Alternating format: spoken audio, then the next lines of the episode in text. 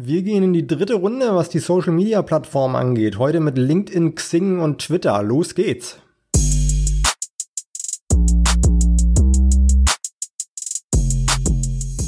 Also LinkedIn ist das größte Karrierenetzwerk der Welt. Über 700 Millionen Mitglieder und circa 14 Millionen davon im deutschsprachigen Raum. Das sind schon echt beeindruckende Zahlen.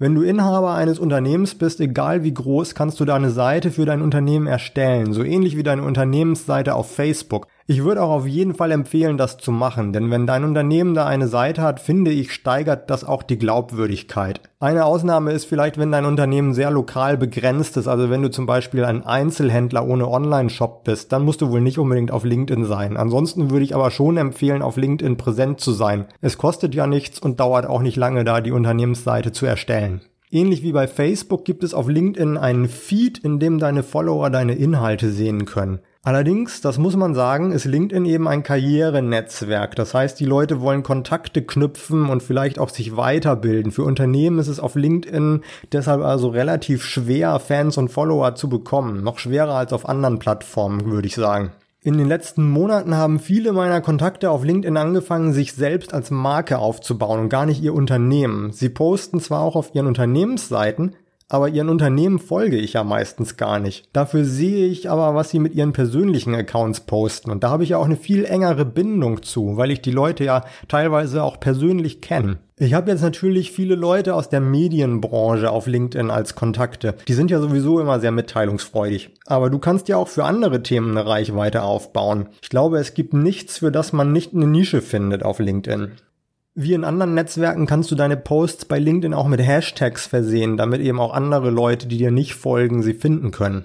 Damit deine Beiträge aber gelesen werden, solltest du dich zuerst auch mal mit vielen Leuten vernetzen. Also jeder Kontakt von dir kann deine Beiträge sehen. Außerdem können Leute dir auch folgen, ohne dass du sie als Kontakt hast. Das machen die Leute aber meistens erst, wenn sie davon überzeugt sind, dass du wirklich gute Beiträge schreibst. Deine Beiträge veröffentlichst du ja direkt auf der LinkedIn-Seite im Feed. Das heißt, LinkedIn kann so auch zum Beispiel ein Ersatz oder eine Ergänzung zu deinem Blog auf deiner Website sein. Außerdem kannst du natürlich mit Anzeigen oder Sponsored Content auf dich aufmerksam machen. Da gibt es auch super viele Möglichkeiten auf LinkedIn, sowohl mit deinem persönlichen Account als auch mit deiner Unternehmensseite die jetzt alle aufzuzählen, würde, glaube ich, den Rahmen ein bisschen sprengen. Aber wenn dich Anzeigen auf LinkedIn interessieren, findest du mehr darüber auf business.linkedin.com. Außerdem habe ich in der ersten Folge von Content Marketing einfach erklärt mit Merlin Scholz ausführlich über LinkedIn gesprochen.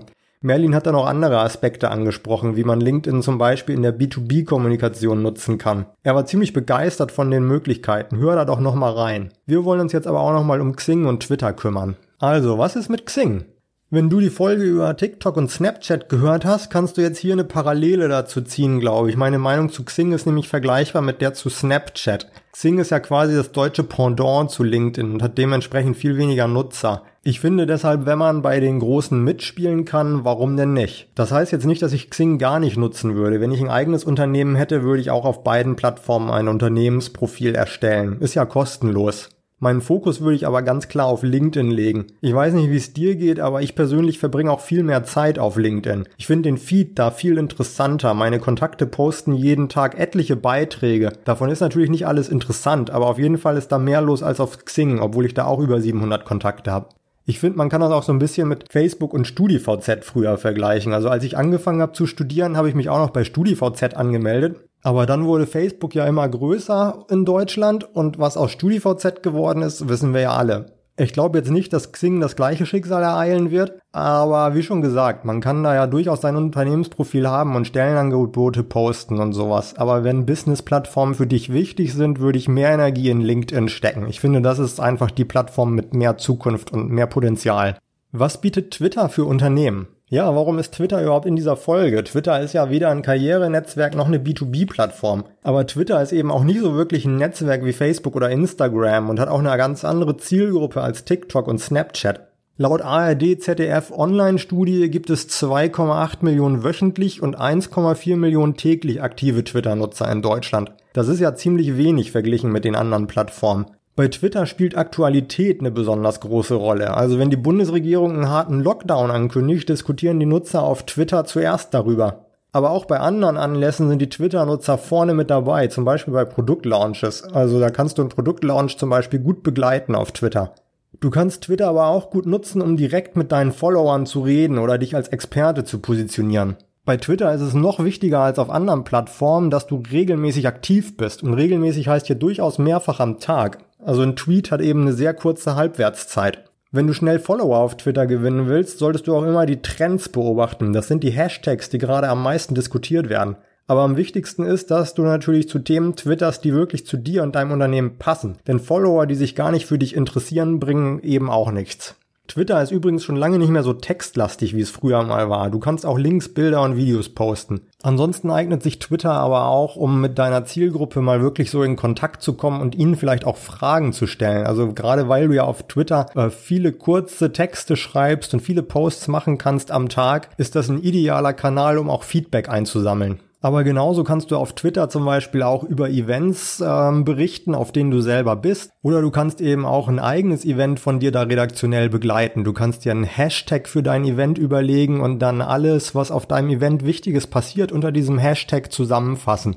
Dann können auch Leute, die nicht bei dem Event live dabei sind, sehen, was da Wichtiges passiert und haben eine gute Zusammenfassung dann eben unter dem Hashtag. Twitter ist für mich gefühlt auch so ein bisschen die Plattform, auf der Unternehmen ähm, aus ihrer starren und doch meist eher konservativen Kommunikation mal so ausbrechen und sich auch mal was trauen. Es gab auf Twitter nämlich schon so einige Battles, zum Beispiel irgendwie, wo sich Supermarktketten gegenseitig auf Zorn genommen haben oder auch andere Unternehmen. Und solche Dinge gehen dann teilweise auch viral und auf diese Weise bekommt man auch Fans, Follower und ja, sorgt auch mal für einen Lacher in seiner Community.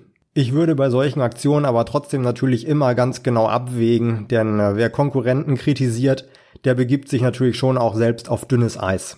Ein bisschen Vorsicht ist bei Twitter sowieso auch immer geboten, denn Twitter-Nutzer sind ziemlich kritisch und diskussionsfreudig. So, das war jetzt erstmal die letzte Folge vom Social Media Special. Ich hoffe, ich konnte dich ein bisschen dabei unterstützen, die für dich richtigen Kanäle zu finden. In der späteren Folge gucken wir uns auch auf jeden Fall nochmal das Thema Videomarketing auf YouTube ganz genau an.